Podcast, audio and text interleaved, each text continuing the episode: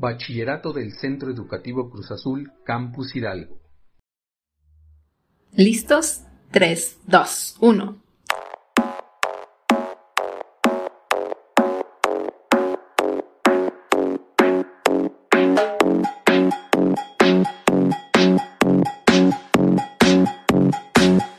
Les damos la bienvenida a este espacio del Centro Educativo Cruz Azul, Campus Hidalgo, podcast y donde conoceremos, ¿qué conoceremos?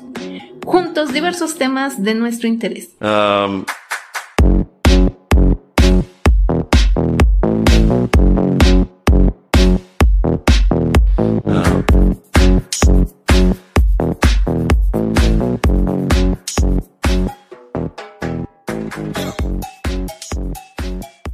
Estamos con la profesora Linita que ganó acreditación a Colombia. Y mi primera pregunta es, ¿de qué se trata su proyecto especialmente? Bueno, pues trata de un cierto apoyo que se le quiere dar a los alumnos que están trabajando en el arte, que tienen problemas de daltonismo y pues es complicado ver los colores por el problema que tienen y se diseñó un prototipo para poder detectarlos y que facilitarles a ellos aplicar el color que le correspondía a lo que estaban haciendo. Como es la asesora de este proyecto, ¿usted piensa que fue difícil el proceso de, mm, se puede decir, ayudar a estos artistas? ¿A los del proyecto o a los de, que tenían problema de daltonismo? El problema de daltonismo. Sí es complicado porque ya que ellos se se abrieron un poquito con nosotros, porque uno de los chicos sí estaba dentro del proyecto, eh, eh, era parte del equipo, pero se tuvo que ir de la escuela. Entonces él ya abriéndose con nosotros nos platicaba que mucho tiempo él usó lentes que hacían que sus ojos ya pudieran ver bien los colores, ¿no? Detectar los colores como eran. Pero lo rompió, los perdió, no sé qué pasó y dejó de usarlos. Pero él ya reconocía más o menos los colores por el uso de sus lentes. Y nos contaba que él veía todo en verde y amarillo. Entonces era complicado. Ya basándose como en la tonalidad del verde o del amarillo, sabía si era un rosa, si era azul, si era así, ¿no? Pero el otro chico, porque eran dos los que tenían problemitas, sí se le complicaba ver, distinguir los colores porque de repente los veía bien y de repente ya no. Entonces no sabía, no sabía qué era cada color. ¿Y cuáles fueron, mm, se puede decir, ratones de prueba para este proyecto? No hubo ratones de prueba. Como tal teníamos al chico que tenía un problema siendo parte del equipo. O sea, no ocupamos como un conejillo de indias, podría, podría decir, sino que él siendo parte del equipo, pues platicaba con, los, con, los otras, con la otra parte del equipo, con Aitana y con Pato, les platicaba cómo vivía, cómo se vestía, sea, de chiquito pues él sí no tenía conocimiento ni sabía que en realidad existían tantos colores, ¿no? Entonces sí se vestía así como diferente. Pero ya con la ayuda de los papás pues apoyaban a escoger su ropa, ¿no? Entonces cuando él va conociendo su problema, pues va aprendiendo a vivir con, con eso. Y pues no fue tanto como hacer como un conejillo de indias, o sea, era parte de y él nos apoyaba, nos aportaba su vida diaria a este proyecto. Creo que les fue sencillo hacer este proyecto y ganarse la acreditación. Felicidades por eso. en realidad no fue fácil porque yo no tengo conocimiento de electrónica o de, informática, programación más bien, porque ellos programaron una tarjeta Arduino. Entonces tuvimos que buscar apoyo para que alguien que conociera el Arduino pudiera manejarlo, eh, alguien que supiera como de electrónica, se puede decir también, o sea, yo así en eso, la verdad, ¿no? Trabajamos con el arte, pero para generar el prototipo sí buscamos ayuda y no fue nada, nada fácil. Pues que un niño se atreva, o sea, de ustedes, a generar algo, aprender a hacerlo, para ayudar a alguien, está muy chido. De hecho, a eso me refería, que cuando estaban todos eh, los alumnos de este proyecto juntos, era fácil para usted justamente porque de eso se trataba el proyecto en su, puede decir, materia. Porque usted ya tenía conocimiento de, las, de los colores y el chavo también. Este, pero igualmente eh, es una gran, se puede decir, sacrificio y una gran responsabilidad mantener el proyecto y eh, irse a Colombia. Sí, sí.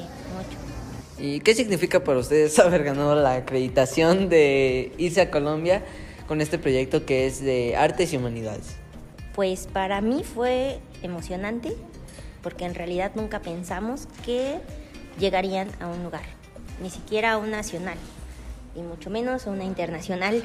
Entonces, el enterarte que el proyecto que están haciendo los chicos se va o tiene una mención, reconocimiento o, lugar es muy padre, se siente muy padre. Y para ellos pues también fue súper emocionante porque era probar. O sea, no sabían en lo que se estaban metiendo, o sea, tampoco sabían, más bien a qué se estaban dirigiendo, ¿no? Queremos apoyar, sí queremos apoyar, queremos ayudar, pero no sabemos hacer y queremos aprenderlo. Entonces, teniendo conocimientos de todos lados, pues se genera un proyecto padre que pueda ayudar a muchas personas en un futuro. Pero es muy bonito, o ver y ver la cara, ¿no? Y la emoción que ellos tienen eh, al sentirse ganadores y más a una acreditación, ¿no? Y a conocer otro país. También les emociona muchísimo conocer Colombia. Me imagino que ustedes están muy emocionados por este, participar en, este, en esta acreditación y esperando lo mejor de su, de su proyecto. Y les deseamos mucha, mucha suerte eh, y esperemos verlos en el próximo año, si es que ganan o no. Gracias.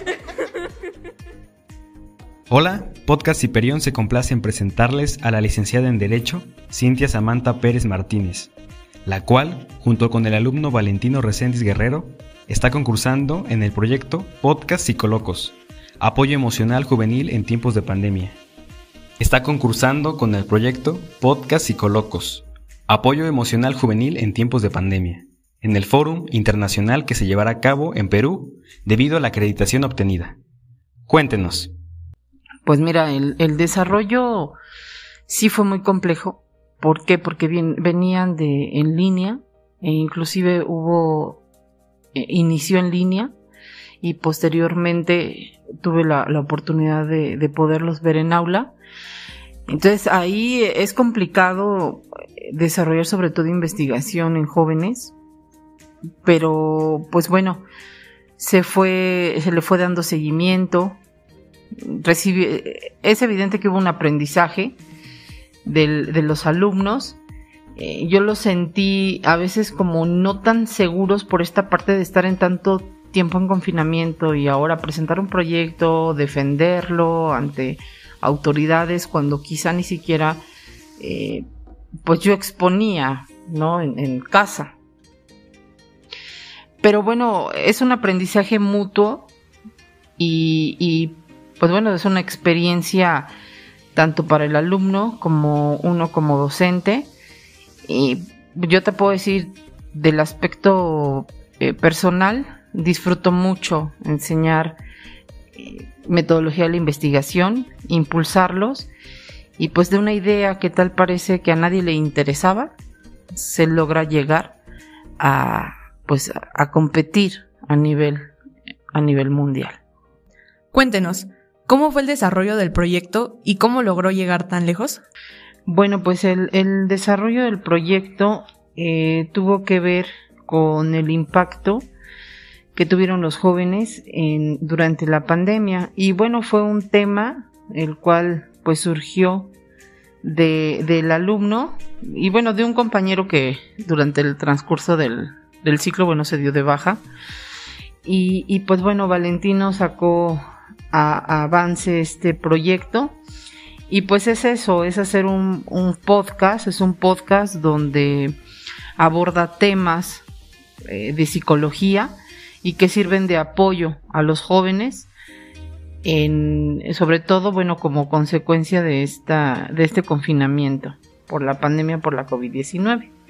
Y pues bueno, se presentó en la UNAM y, y, pues bueno, fue una muy buena exposición, se contestaron todas las preguntas que los sinodales o jueces le hicieron al alumno. Y pues bueno, cuando nos enteramos de que había eh, acreditado al internacional a Perú. Y pues bueno, hay mucho trabajo por hacer, puesto que este foro pues, se va a desarrollar en el 2023.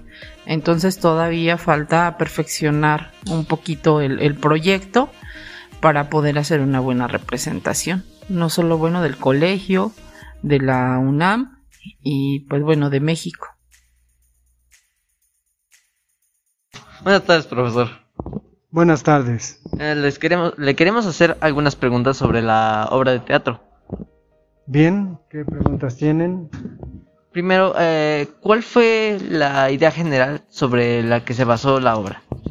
Pues la obra en general es una especie de protesta eh, velada en contra del sistema burocrático de los bancos. ¿Cómo se, se genera la relación entre los personajes que hay en esa obra? Pues es una relación de conflicto porque también es una relación de poder, es decir, parece que están los dominadores y los dominados. Entonces en un momento de la obra los dominados tienen una revolución. ¿Cómo describiría esa revolución de los denominados? Es una revolución invisible, para citarlo. Es decir, una revolución inútil, simbólica, que está solo en la obra y que no puede ser llevada a la realidad. Es decir, después de que alguien vea la obra, no puede hacerse ferviente seguidor de Lupita Panteón.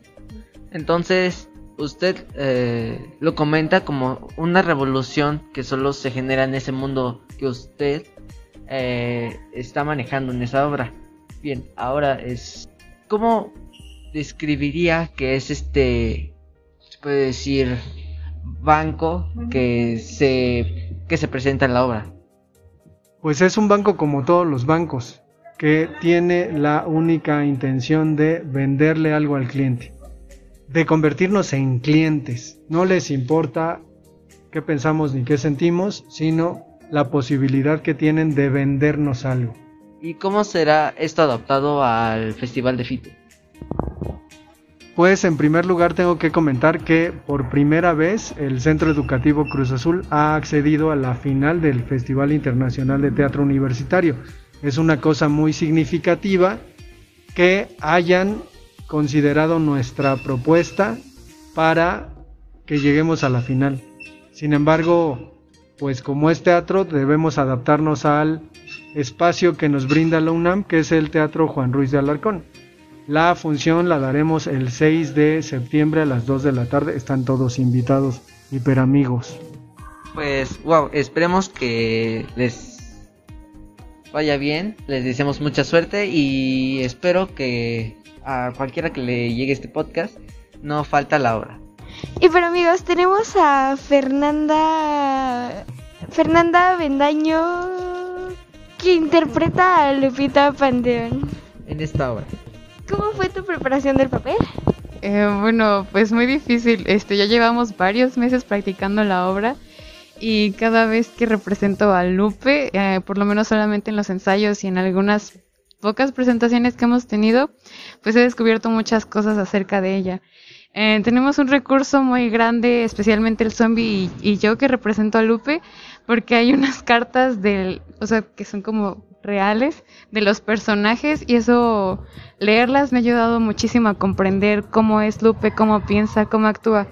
Y pues en mi búsqueda y en mi deseo de representarla de una manera decente, he este, investigado como técnicas de actuación y así, y creo que eso igual me ha ayudado mucho a, a pues sí, a representarla y a tenerla muy cerca mío, hasta cierto punto que reconozco a Lupe como una persona ficticia, bueno, no como una persona ficticia, sino como una persona real. ¿Y cómo ha sido la relación con tus compañeros a partir de esta obra? Mm, pues chistosa, interesante, porque bueno, en el elenco se encuentra una de nuestras profas y ella es una profa de química. pues. este, y pues es muy diferente este, ver y trabajar con ella como una compañera, como hasta cierto punto un cómplice, porque en el equipo de teatro somos eso, somos más que solo compañeros, sino que también somos cómplices en la escena, porque juntos tenemos como esa ficción colectiva a la que nos transportamos y en la que somos diferentes personas.